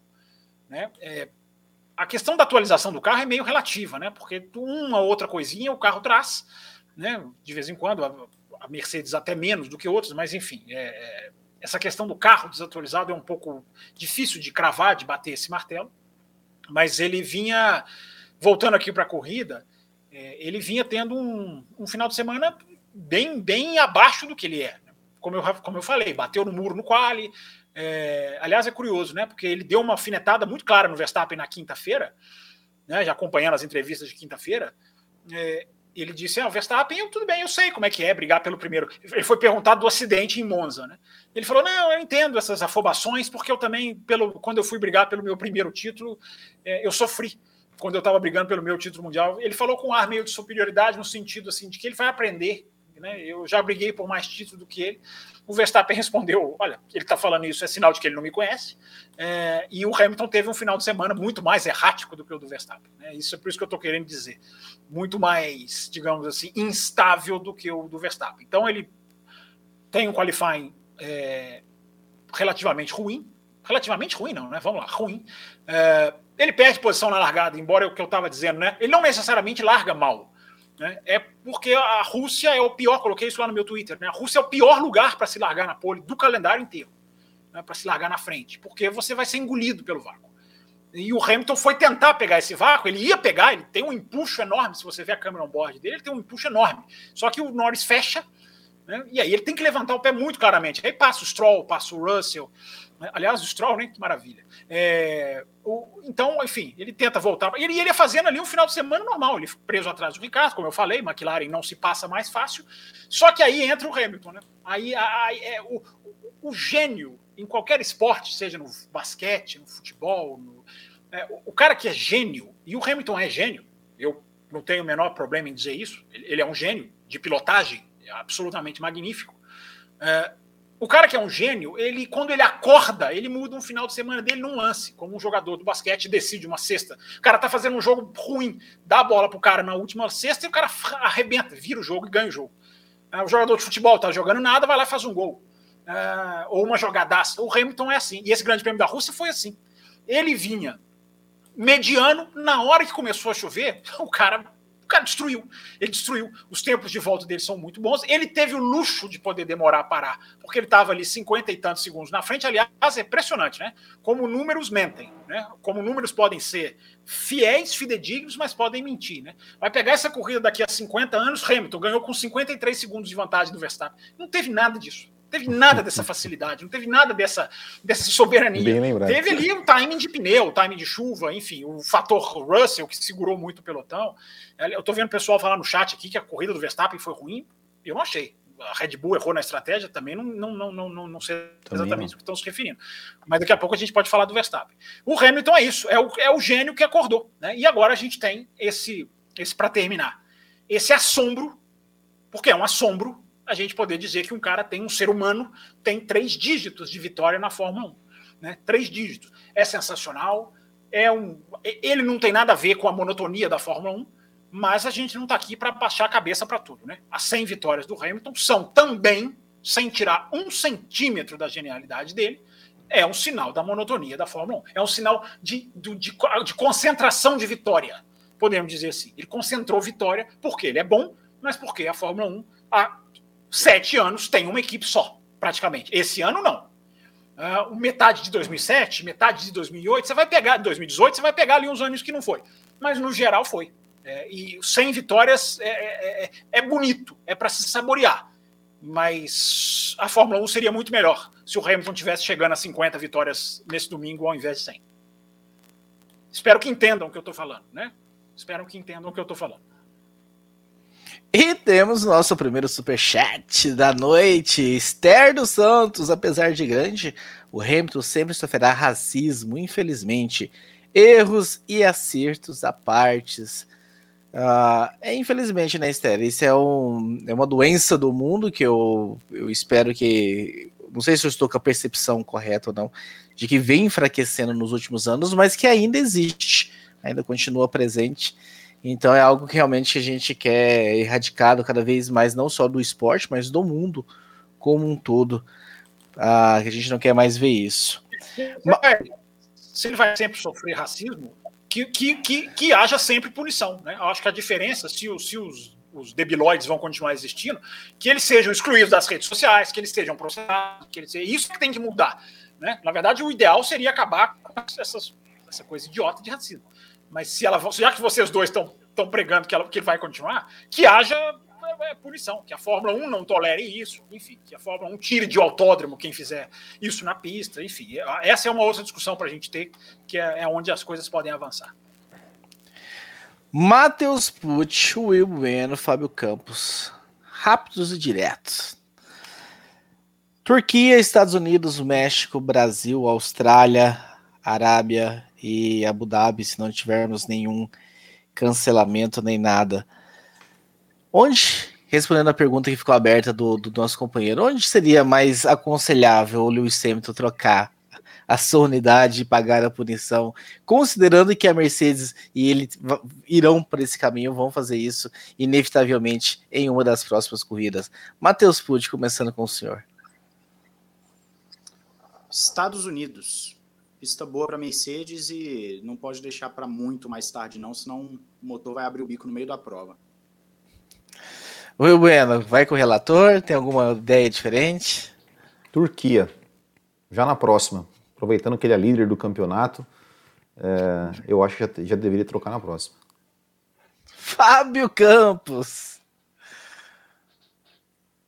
É, cara, não sei a pista, não. Eu acho que os dois aqui foram para caminhos opostos. Eu acho que não pode demorar, porque se você demorar, você não usa a sua, a idade de o extremo. Não adianta você trocar faltando duas. Né? Você, você, você, passou o tempo mais se segurando do que na hora. Você, você tem que soltar rápido. Eles têm que soltar rápido um motor de giro, de giro aberto, digamos assim, sem, sem prejudicar. Então tem que fazer rápido, tem que ser Turquia. Depois da Turquia, qual que é? Agora me fugiu o calendário aqui na minha cabeça. Depois da Turquia é o Qatar. Unidos. Não, Qatar vai entrar lá na frente. É o, depois do Brasil. É México, né? Se não me engano. É México, México e Estados Unidos. Vocês me quebram, pô. Eu acabo de fechar não, o calendário. Unidos vem antes do México. Faz a pergunta. Estados Unidos. Estados Unidos. Confirmado aqui. A Turquia ou Estados Unidos? Eu, eu, eu, só não sei se Turquia é pista Mercedes, não, porque a, ano passado foi a maior abertura técnica que eu já vi na vida, né? Os caras não conseguiam acelerar na reta. Né? O, asfalto da Turquia foi. Eu nunca vi o final de semana como o do ano passado. Então, não sei qual quem que vai favorecer. Tem, tem elementos que favorecem a Mercedes, tem elementos que favorecem a Red Bull. Agora tem que ser uma pista que não é exatamente a deles, né? então, mas, a, mas a, esse tiro no a, pé, questão... é o que a Red Bull fez, né? Então, mas, mas assim, a Red, Bull, a... Red Bull fez uma pista em que ela sabe que ela não era a favorita. Não, então assim, mas até até para a gente alimentar a discussão aqui, mas será que de repente não seria mais é, me, melhor trocar já na Turquia para quando chegar nos Estados Unidos, que é uma pista que lhe favorece, já chegar lá com o motor super potente e largando na frente? Mas eu também tenho dúvida se, se não, não, sim. é pista Mercedes. É mas, pista, partindo, é mas, partindo, mas partindo desse pressuposto que seja. Já, já que temos sete provas pela frente, não seria, não seria bom esperar talvez nas três México, próximas? Então, o, o, México, o México é, eu vou ficar com o Micael Nicolas. Eu, eu acho que, que é o México. O Micael Nicolas respondeu aqui no chat. A minha dúvida é, não então, seria melhor nas próximas três. É. Nós já estamos falando um em cima do outro aqui, hein? Pelo eu delay. Quieto, eu tô quieto. É a, minha per... a minha pergunta é se não seria melhor na, nas próximas. Eu concordo, Fábio Campos. Vai deixar para trocar no final, aí você tem um motor bom e quase não usou ele. Mas nas próximas, esperar talvez uma classificação ruim e aproveitar o fato de uma classe. Errou na classificação, bateu, vai largar em oitava. Ah, então vamos trocar. E aproveitar esse bonde. Da... Aí é automático. E não, Sim. tipo, esperar a classificação. A classificação. troca na hora. Exatamente. Se, se, eles não ficar trocando não. o motor do Bottas toda a corrida. Né? Mais um superchat, Bruno Oliveira. Coisa Bruno Oliveira, mais um superchat. Raposo, mande um abraço para os ouvintes do. Eu entendo que é Maranhão, Bruno Maranhão. Oliveira, SMA. Como assim? É, mas vai que alguma outra sigla, sei lá, que eu, que eu deveria saber não estou sabendo. Teremos encontros do GP de São Paulo? Então, Bruno, eu acho que esse ano. Tá meio complicado, né? Eu não comprei ingresso, até onde eu sei, Fábio Campos não comprou. O Will Bueno comprou passagem. Não sei se comprou comprei ingresso. Comprei em 2020 uma passagem. Acho que eu vou perder essa passagem. Então, não sei. Talvez vocês façam, façam um encontro lá. Ele tá confirmando que é Maranhão aqui. Talvez vocês façam um encontro aí e manda foto pra gente, representando a gente. Fala, Fábio Campos. Não, só para deixar resultado, a gente meio que se atropelou aqui. Eu, eu, trocaria no México, então, porque México é decididamente pista para Red Bull, é onde o Mercedes não deve nem cheirar. Uh, então, eu acho que México, acho que trocar no México é, é, seria tecnicamente mais. Porque você não troca na pista que é sua, né? Turquia pode ser, pode ser. Você não joga 25 pontos fora. Né? Você tem que trocar numa pista que não seja favorável ao carro. Para chegar na altitude de São Paulo com o motor mais potente onde a gente sabe que ele também já é meio sacrificado. O, o, o, e o, Ham, o Hamilton, curiosamente, não é um piloto que costuma ganhar no Brasil, né? É, é um GP que ele foi vencer pela primeira vez, se não me engano, em 2014. Por aí. coisa assim. 14 Ele foi ganhar pela primeira vez, 16, é. É, é uma pista que ele não é o. Na verdade, a Red Bull tem andado muito bem no Brasil nos últimos anos, né? O Max Verstappen é, é, teve a corrida que ele bate com o, com o Ocon, que eles até saem ali quase que nas vias de fato depois da corrida. No ano seguinte, o Verstappen vence. É, realmente é uma pista, talvez, meio Red Bull, viu? Pode ser uma pistinha Red Bull, o Brasil. Eu acho a, muito Red Bull. A conferir. Brasil a e México é muito Red Bull. Fábio Campos, você queria falar da corrida em si, né? O Jorge Antunes fala: realmente tivemos uma boa corrida na Rússia, devido, na minha opinião, ao quase grid invertido devido às punições. Queria que vocês comentassem sobre isso. É, foi, foi mais perto que a Fórmula 1 chegou do grid invertido, até coloquei isso no Twitter lá no domingo de manhã. É, evidentemente que é uma alusão, né? Claro que eu acho que as corridas de recuperação desses caras, todos, como foi muita gente lá para trás, né? Eu acho que a gente teve o mais próximo. E não, não acho que desagradou. Repito, eu continuo achando o grid invertido uma experiência a ser testada num sábado, sem ligação com domingo, com todas as suas, todos os seus asteriscos, eu faria. É, mas era para ter sido feito mais em 2020, né? Melhor ano era 2020, ano quebrado, esquisito, enfim. É, a Fórmula 1 está voltando a discutir isso. É, vamos ver o que, que acontece. Sobre essa corrida, eu acho muito interessante uma coisa. Primeiro que eu poucas vezes eu tive uma sensação de dois vencedores tão grande como nessa. Né? O Verstappen e o Hamilton foram os dois vencedores da corrida. É, o segundo lugar do Verstappen é um, é um segundo lugar muito vitorioso por causa disso que a gente estava acabando de discutir aqui. Né? Pistas Mercedes, pista Red Bull, Sochi e Monza são pistas muito Mercedes e a Red Bull conseguiu é, amortecer o impacto Acho que essa é a melhor definição, de uma maneira é, absolutamente é, é, é impressionante, né? Saiu com é, saiu com três de vantagem de, de Zandvoort. Red Bull saiu com três pontos de vantagem de Zandvoort e passa por Monza e Sochi e sai com dois de desvantagem. Então é muito positivo. Né? O Verstappen estreou nesse motor novo. Né? É, é um motor que tem uma, uma atualização da bateria por parte da Honda, o Energy Store. Isso é uma coisa que pode fazer uma diferença enorme. Né? Eu acho que tem um momento da prova ali que o Verstappen voa. É porque é difícil você pegar ali, porque a prova foi muito segmentada. Né? Aliás, essa corrida, para falar da corrida, essa corrida a gente teve uma sensação, né? na verdade foi na prática mesmo, né? foi uma corrida sem pelotões. Né? É, pelas circunstâncias, não houve pelotão 1, pelotão 2, pelotão 3, pelotão 10 todo mundo era um pelotão só. Mesmo o Norris e o Sainz tendo aberto no comecinho da corrida, e mesmo o Verstappen e o Hamilton, quando eles tiveram pista livre, eles voaram. Eles voaram, eles alcançaram rapidamente quem estava na frente deles.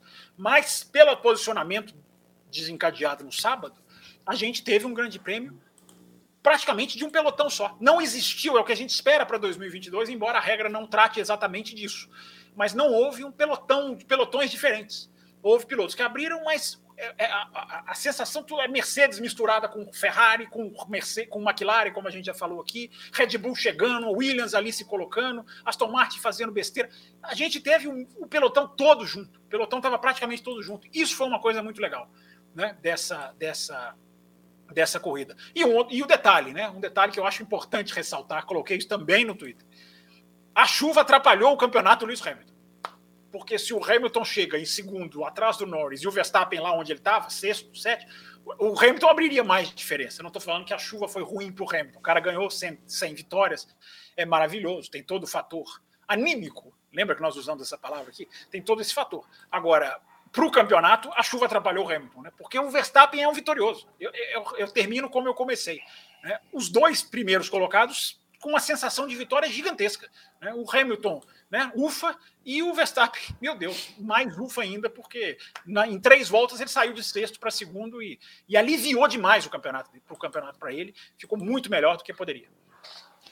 É, sobre esse assunto, Kelly folgado, que final de corrida emocionante, azar do Norris, sorte do Hamilton e super sorte do Verstappen. Acho que na briga do campeonato o Max se deu melhor, pois já trocou o motor e chegou em segundo em uma corrida que seria sétimo ou oitavo. E vocês, quem acha que saiu melhor nessa briga pelo campeonato, né? O Fábio Campos aí respondendo o Chelly folgado. Mas você, Will Bueno, eu quero que, já que a gente também tocou no assunto de grid invertido, entre aspas, né? Já que a gente ainda não teve, ainda não tem a regra do grid invertido, se é que nós teremos algum dia. O Luan Fontes pergunta: Bom dia, pessoal da bancada. Esse é o meu quarto e-mail rumo ao centésimo. Vocês poderiam explicar como é que funciona o grid invertido? Se tiver, não é só o Hamilton andar devagar, ser o último para largar na pole? Assim seria o intuito andar mais devagar de propósito? Valeu, vocês são top. Não, mas é, não, não tem como explicar como é, porque não, não, não tem, né? Não tem, não, não, não tem ideia, não, não tem aplicabilidade. O que ideia, tem. É, o que, ideia, não, a ideia é a inversão da ordem do campeonato. Então, é, tem então, isso acontecer, que o ouvinte falou. Então, então o, tem, tem, a, tem a inversão da ordem do campeonato, né, que para mim seria o ideal. É, ou então fazer igual na, na Fórmula 2 ou Fórmula 3, que né, tem uma corrida inverte, né, os, tem a classificação, né, classificação que vale para a prova do domingo, e aí para a prova de sábado inverte os 10 primeiros, ou seja, quem foi o décimo na classificação larga na pole, né? E inverteria só os 10 primeiros e do, do décimo primeiro para trás é, fica continua na posição normal, né? Então são, são essas são essas possibilidades, né? Mas para mim seria melhor a inversão pela classificação do campeonato. Primeira fila, Mazepin e Schumacher. Muito bem, respondido aí para o nosso querido Luan. Se você também tiver alguma dúvida aí, lembre-se, depois do e-mail que nós recebemos da Thaís meses, meses atrás, não existe pergunta que talvez não deva ser mandada por você julgar que não é uma pergunta interessante. Nós gostamos de todos os tipos de perguntas, dúvidas técnicas, enfim.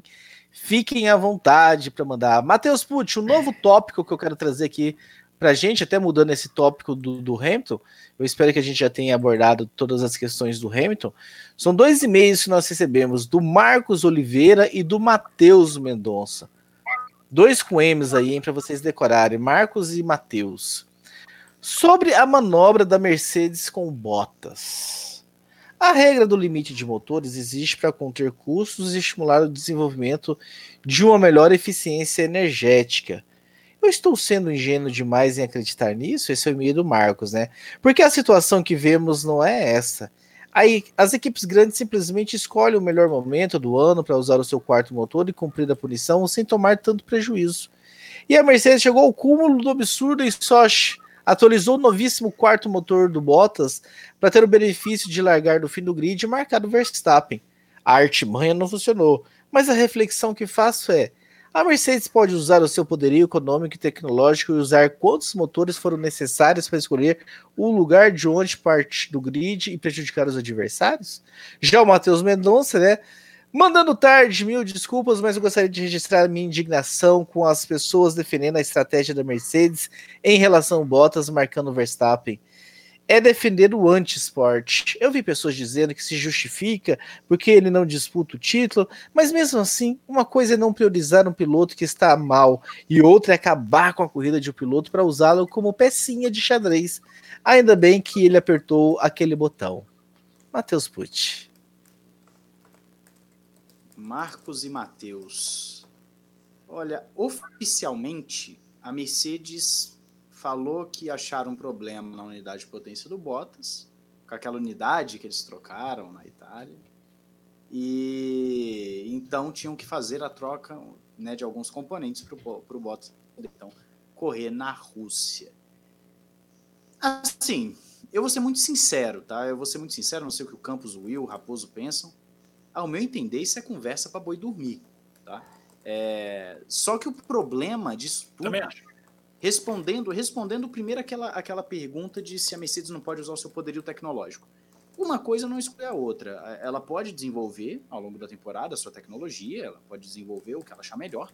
E claro que ela não pode colocar no motor tudo o que ela quiser, porque tem uma restrição para 2021. Né? Eles podem melhorar a confiabilidade, etc., mas não podem melhorar outras coisas. E ela pode desenvolver a sua tecnologia. E se ela quiser ficar recebendo punição, ela pode também. Ela pode usar isso como uma forma de, de de prejudicar os seus adversários? Bom, o que, que vão fazer? Vão tirar o carro dela da corrida? Acho que não. Né? A partir do momento em que o Bottas é poucas horas antes da corrida anunciado que vai sair lá atrás para marcar o Verstappen, fica muito claro que sim, eles estão dispostos a sacrificar um dos seus pilotos para poder é, fazer com que o Hamilton leve o campeonato de pilotos. E a, a, marcação adiantou? Não, não adiantou, pelo simples fato de que, ao meu entender, o Bottas já não está nem aí. Ao meu entender, não está nem aí. Aquela cara do Bottas no final do Grande Prêmio passado, na entrevista, dele olhando pro telão, pros dois batendo, e depois ele olha de volta e ri, aquilo é o que define para mim o Bottas de agora em diante. Ele é um Bottas que não tá nem aí. Ele não oferece resistência ao Verstappen, ele ficou a corrida inteira lá atrás. Ele conseguiu chegar ali na quinta posição por conta do, do da chuva no final da estratégia. Mas é um piloto que não deve fazer papel de escudeiro para o Hamilton mais. Ele falou que vai fazer, mas não deve. Então ele vai ser sacrificado sim a Mercedes vai sacrificar o Bottas se for necessário para isso. Ela vai desenvolver o motor dela, ela vai fazer, tomar as punições que ela achar que tem que tomar, mas, é, ao meu entender, também é imoral, é imoral, mas se é previsto que pode fazer, eles vão fazer. Eu falei no Twitter assim que saiu a, a, a penalização do Bottas. As pessoas acham que o Toto Wolff é santo porque ele é midiático. Mas quando o negócio aperta, o Wolf, Horner, seja quem for, eles fazem o que for necessário para vencer, para buscar o melhor resultado. Ali só tem cobra criada. Os caras não estão querendo saber se você gostou ou não da, da atitude. Eles querem é que a atitude ganhe pontos no campeonato. E deu certo. Deu certo. Porque se você for olhar, o Bottas terminou em quinto. O Pérez ficou lá atrás. Deu certo. Mas deu certo para então, quê? Tem que tirar ponto do Verstappen, não do Pérez. Não, mas a, a, a, Mercedes ganhou mais pontos nos construtores nessa corrida. O Hamilton assumiu a ponta do campeonato. Então, no geral, na balança, funcionou, entendeu? No geral, na. Não, mas aí eu fico pensando assim, mas, mas será que se o Bottas tivesse largado na posição real dele, será que, ele, será que não seria mais fácil para ele é, se colocar à frente do Max, terminar na frente do Max Verstappen e, e de fato tirar pontos do Max Verstappen? É, com certeza. Com isso, certeza. É, eu sinceramente agora, agora não entendi essa. sacrificou ele, sendo que ele, ao meu entender, não está disposto a fazer esse sacrifício pela equipe. Agora que ele não tem mais contrato, ao meu entender, o Bottas não quer mais. Inclusive, vou, dar, vou deixar o tempo aí, a gente já deve estar tá caminhando para o finalmente. Eu vou, vou deixar vocês falarem aí. Eu, bom, já que eu, eu, eu acho assim que, que, que, nem se o Bottas tivesse tivesse é, disposto a se sacrificar pela equipe, é, não é característica do Bottas assim, ser um cara, nossa, super defensor, que joga duro e que vai, é, que, que, é uma chinquena ambulante que quase ninguém ultrapassa o Bottas. Não, não é, o Bottas não é esse cara. É, e, e, eu, sinceramente, assim, eu, eu, não entendi, não entendi a, a, a né, também acho que é conversa para boi dormir, né, que, que de, realmente fizeram para tentar marcar o Verstappen, mas não era muito mais fácil o Bottas, né, largando lá de, de sétimo, de repente pegar um vácuo ali, pular para quinta posição? É, seria quando, quando, quem sabe, eles se encontrassem na pista, é, seria em outra situação, poderia realmente é, é dificultar alguma coisa. É, e, e, quem sabe até chegar em segundo ali, atrás do Hamilton e tirar alguns pontos do Max Verstappen. É, não, não entendi, não entendi essa, essa, essa estratégia da Mercedes, porque para mim assim não, tem, não tinha nenhum sentido, assim, nem, nem por, pelas características do Bottas, né, como piloto, como você bem falou, tá sem contrato, não tá, não estaria nem aí, principalmente, né, principalmente sendo jogado lá para o fim do grid, E terceiro, porque eu acho que era muito mais vantagem o cara estar tá lá na frente, teria muito mais chance dele se colocar na, eh, na, na corrida é, atrás do é, na frente do Max Verstappen, tirando pontos do Max Verstappen, do que jogando ele lá para trás, né, no, no meio do pelotão. Fábio Campos.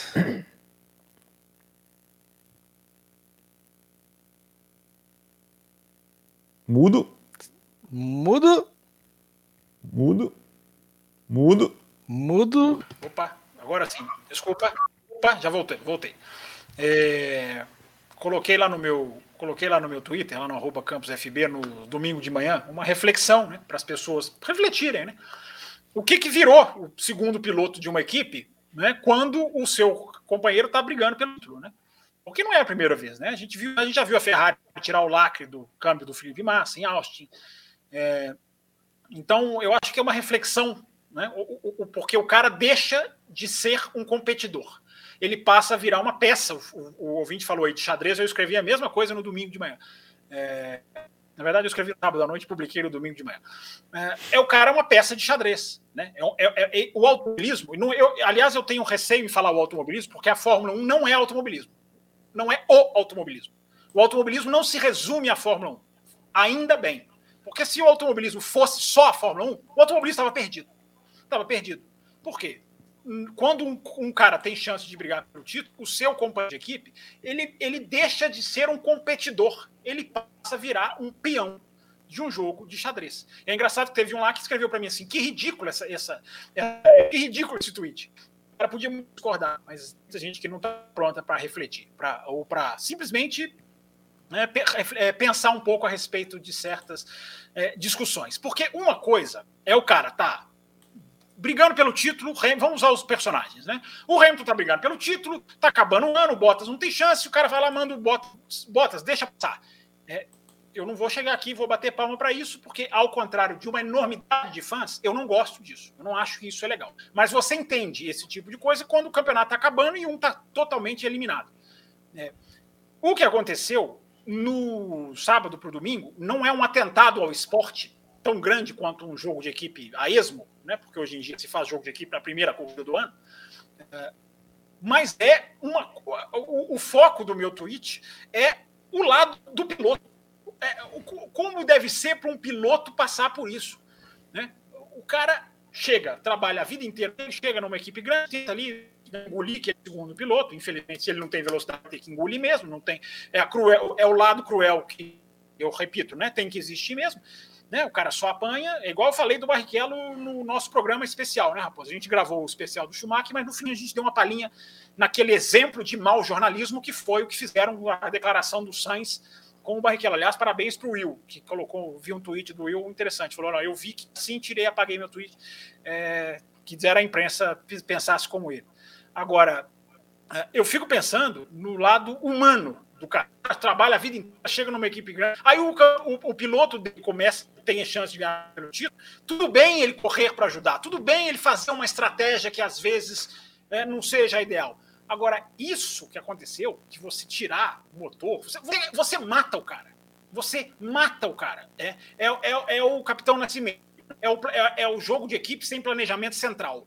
Os caras são tão cegos em fazer uma coisa absurda que eles matam o psicologicamente. O que aconteceu com, com o? O cara é um leão na Rússia e andou como um, como um, um, um cachorrinho, um poodlezinho, do poodle toy.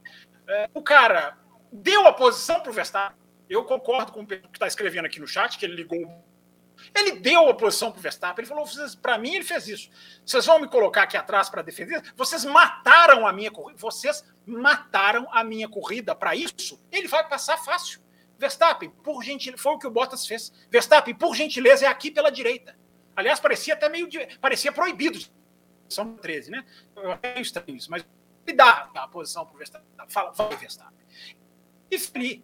Né? Aí, aí eu, eu, eu, eu divirjo do Matheus, porque eu acho que não deu certo. Não deu certo, porque se não cai a chuva, o Bottas terminaria em 14 é, é, é planando pela pista em 14, absolutamente irrisório, absolutamente, é, digamos assim, não notado. É, quando chuva, a Mercedes bota ele primeiro, e aí ele se dá super bem, ele serve como referência para o Hamilton. Os engenheiros falaram isso. Ele serviu a gente então a chuva deu, deu a reviravolta, mas antes da chuva, é, e botou, é, e, bo, e, botou ele primeiro entregue. e botou então, ele primeiro só, é. só, só para completar, para dar mais informações para a corrida do Hamilton, né? Não é tipo assim, Botas, entra aqui para você dar o pulo do gato. Não, não, é para ver se o, é. coletar informações para o Hamilton.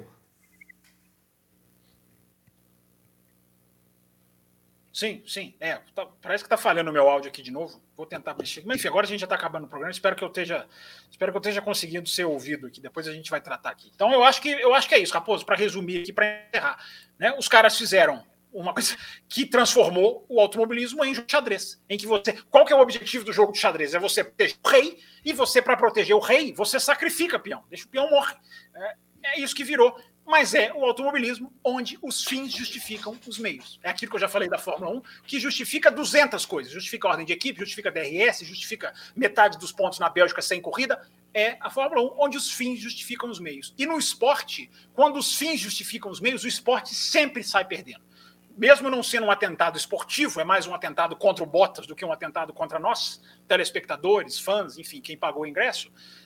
Mas é o automobilismo onde os fins justificam os meios. Automobilismo, para mim, não é jogo de xadrez. E o mais legal, só para encerrar, é que tem gente que vai lá em 1950 para justificar, né? Aquela regra estapafúrdia, ridícula, absurda, regra, aquela regra idiota da Fórmula 1, de que o cara podia pegar o carro do companheiro dele de equipe. É engraçado como as pessoas usam isso para justificar o jogo de equipe de hoje, para justificar o, o, o banal de hoje. Eles vão lá em 1950, ao invés de criticar uma regra que é estúpida. Não existe outra definição para a regra de 1950. Quando o Fangio podia, estragou o carro do Fangio, ele podia parar o carro do outro cara e pegar o carro dele. É, é, é estapafúrdio. Mas, mas os defensores de jogo de equipe vão lá em 1950 para buscar. São aqueles que, se você questionar a corrupção no Brasil, provavelmente eles vão lá em 1500 falar: não, mas Portugal já chegou roubando. Então, é, são aqueles que nivelam por baixo. Eu não nivelo por baixo. Isso para mim não é, não é jeito de se fazer corrida. Não é um atentado contra o fã. É um atentado contra os pilotos, contra a alma do piloto. E o Bottas, para mim, deu o exemplo de que você faz isso comigo? Não vou nem. Meu amigo, eu vou ficar aqui planando. Dane-se, dane-se. Eu acho que o Bottas ligou o dane-se para não falar aquela palavrinha.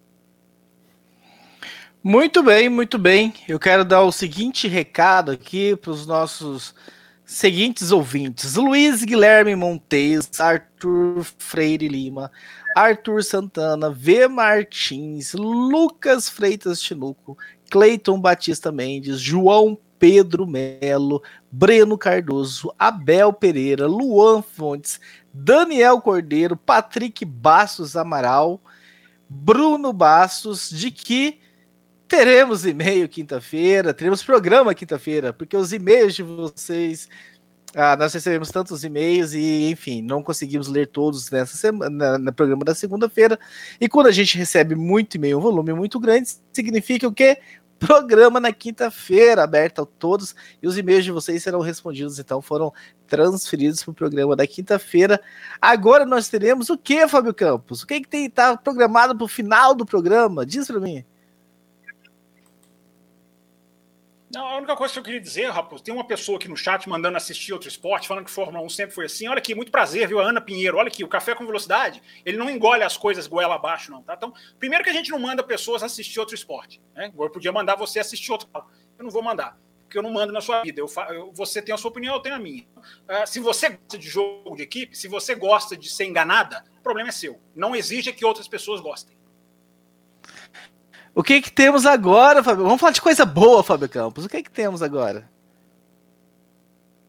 A hora de sortear uma F1 TV. Isso, muito bem. Para fazer isso, eu faço o seguinte: eu ponho na tela, eu ponho na tela numerado de 1 a 8. Quem está concorrendo? Esses são os pilotos que estão os pilotos, ó, que são os nossos participantes que estão concorrendo ao sorteio que, que eu faço? Eu entro aqui no Google, no nosso gerador de número aleatório. Tá aqui na tela, vou tirar o brilho um pouquinho, né, para vocês verem. Então tá lá de 1 a 8, né? Tem o 99 lá em cima, que era o número. Giovinazzi ganhou! Então eu vou clicar no botão azul, Fábio Campos, e nós saberemos quem é que vai levar. Trrr, que rufe os tambores. Um, dois, três e. Cliquei. Número 2. João Luiz Silva, João Luiz Silva, Fábio Campos entrará em contato com o senhor. Pelo WhatsApp? Ah, se... pelo WhatsApp. No grupo. E se ele não entrar, entre você, chame ele. Porque. Fala assim. Não, pelo WhatsApp não. No grupo do Café No com Café Fábio Campos vai entrar. No grupo do café. Enfim, Fábio Campos. João Luiz Silva, anota aí. João Luiz Silva foi o contemplado do Parabéns. terceiro sorteio. E, Fábio Campos, acabou os sorteios? Então, acabou a promoção? Não tem mais como participar, é isso? Ou não? Teremos mais, pro- mais sorteios e ainda dá tempo das pessoas entrarem e concorrerem. Raposo, eu te confesso que eu tenho que conferir os acessos certinho que a gente tem até agora, o limite certinho. Eu acho que dá para sortear mais um. Eu acho que dá para sortear mais um. Mas se não for sorteio da F1 TV, vai ter mais sorteio, vai ter, enfim, vai ter outras coisas que a gente vai entregar para o pessoal do, da faixa é, extra forte. E só para não deixar de responder aqui, o KSM está perguntando insistentemente aqui no chat quem anda melhor na Turquia, Mercedes ou Red Bull, já perguntou várias vezes. Eu não faço a menor ideia, KSM, repito, no, no ano, no ano passado os caras não conseguiam acelerar na reta. Tamanha era a, a, a, a, o- a oleosidade do asfalto. Eu não sei, tendência é que isso melhore, porque o asfalto tinha acabado de ser, de ser, de ser colocado naquela época. Se não melhorar, vai ser uma briga de cachorro louco. Eu, eu sinceramente, entre Mercedes e Red Bull, eu não, não sei quem vai melhor, não. Muito bem, meus caros. Então, tá dado o aviso. Quinta-feira temos programas, então coloquem aí na agenda de vocês. Ah, provavelmente no mesmo horário, nove e meia da noite, para a gente responder esses e-mails que ficaram abertos. Se vocês quiserem complicar ainda mais a vida desses aqui que fazem este programa, é simples. Mandem mais e-mail lá no cafécomvelocidade.com.br até quinta-feira para acumular, além desses 13 e-mails que estão lá esperando, para acumular mais. Aí, enfim, o Fábio Campos fica até 3 horas da manhã respondendo, a gente deixa ele sozinho, abandona ele em determinado momento e ele responde todos os e-mails que chegarem até, até quinta-feira. Então, coloquem aí na agenda de vocês. Quero agradecer a todos que estiveram presentes. Diga, Fábio Campos. Só dar o recado, o, café, o canal do Café com Velocidade no YouTube está cada vez mais dinâmico, hein? Então estão subindo vídeos, estão subindo trechos, o pessoal gostou dos recortes que, que a gente fez. O Raposo teve um, uma- uma- um trabalho legal para colocar os cortes. Teve gente que já brincou com o nome, né? Vamos chamar de cortes com velocidade, café com cortes. Legal, achei bacana as sugestões Pingado. que a galera deu. É o canal do YouTube ficando cada vez, mais- cada vez mais conteúdo, hein? Oi. Exatamente. Então, se caso você está aqui com a gente e ainda não se inscreveu, clica aí no botãozinho vermelho, se inscreva, ativa o sininho, como diz Matheus Pucci lá no Ressaca, ative o sininho para você receber todas as atualizações. O Will Bueno levantou o dedo. Não, não, não levantei não. Eu, eu só, só tava falando assim que é, eu o- me levantei. os nomes, os nomes, né? É, o- é é o pingado, né? Aquele pingadinho que você toma ali, né? De, de manhã ali para dar uma, pra É dar uma pingado, acordada. Eu vou café pingando. Ó, ó, o, o, quem colocou aqui, eu sumi, meu Deus, sumiu da minha tela. Quem colocou aqui para falar do Palou? Quinta-feira eu vou falar do Alex Palou. Quinta-feira eu vou falar do Alex Palou, campeão da Indy. Aqui foi o Fabiano Alves. Quinta-feira. Ó, e de- Isso, e- Fabiano. Viu? E, e deixa, deixa eu dar, um- dar um- um- uma dica aqui pro nosso, pro nosso ouvinte que acabou de ganhar a F1 TV. É o seguinte, quando você acessar a F1 TV, a primeira coisa que você faz, o caro ouvinte, assim, como sugestão, o João Luiz Silva, vá no GP da Rússia e assista ao onboard do Fernando Alonso ali, é, logo que começou, no- na- a partir de uma hora e 27 minutos ali, ver o Fernando Alonso ultrapassando o, o Ricardo, o, o Pérez e o Sainz ali com a pista semi-molhada. É lindo de ver, é lindo de ver. Dica, não vai ter. Verstappen, é, tá- o Verstappen, antes dele colocar o pneu, ele passa muita gente na chuva, hein? Não vai ter merchan essa semana, Will? Não, essa semana a gente não tem que. Eu sei que na próxima semana, então vou fazer da próxima semana, daí eu faço de novo. Na próxima semana teremos entrevista com Sérgio Sete Câmara. Esse Legal, legal. Matheus, não tem merchan para fazer? Do. Ressaca? Aproveita. O Matheus não precisa disso. O Matheus tem 200 mil. O, o, o Mechan é vídeos todos os dias. Entrem lá, fiquem à vontade, deem sugestões e a gente vai falando lá das notícias e, e dando opinião sobre o que está acontecendo. Opa, novo membro ali, ó. Ali, ó. Felipe Augusto. Opa, no, no apagar das luzes. E na tela aí. Na tela. Felipe. Bem-vindo, Felipe Augusto. Bem-vindo, já ah, já vou entrar em contato com você, não sei como, mas enfim. para que você entre no grupo do WhatsApp lá com a gente, enfim. Eu preciso ver em que, eu preciso ver em que, em que faixa que você entrou. Ah, enfim, se você puder de alguma forma, não sei se tem como mandar uma mensagem privada. Tem. Vamos, no, manda no lá no tem. No YouTube tem. Na, Mas na guia... entrar no Café com Velocidade. Não, na... ele pode entrar no cafévelocidade.com.br, lá tem aquele formulário. É só ele escrever Felipe Augusto, oh, Raposo, aqui é o novo, acabei de virar membro lá no YouTube, esse é meu telefone, para que eu te coloque no grupo do WhatsApp. Raposo, eu, eu acho mais para não, não dar trabalho né, para o nosso, pro nosso novo membro aqui, vai lá na guia comunidade do YouTube né, e escreva lá o seu WhatsApp, manda uma mensagem para esse WhatsApp, só lá, exclusivo para membros e tá tudo certo. Muito bem, então fechando mais essa edição Gente, do Café com Desculpa isso fora do ar, termine o programa. Eu quero, eu quero ir assistir. O que a pessoa mandou aqui, vai assistir outro eu quero começar a minha carreira de tênis, assistir tênis agora. Muito bem, então encerrando a edição 720. 723 do Café com Velocidade, até quinta-feira com mais uma edição. Um abraço a todos e até lá.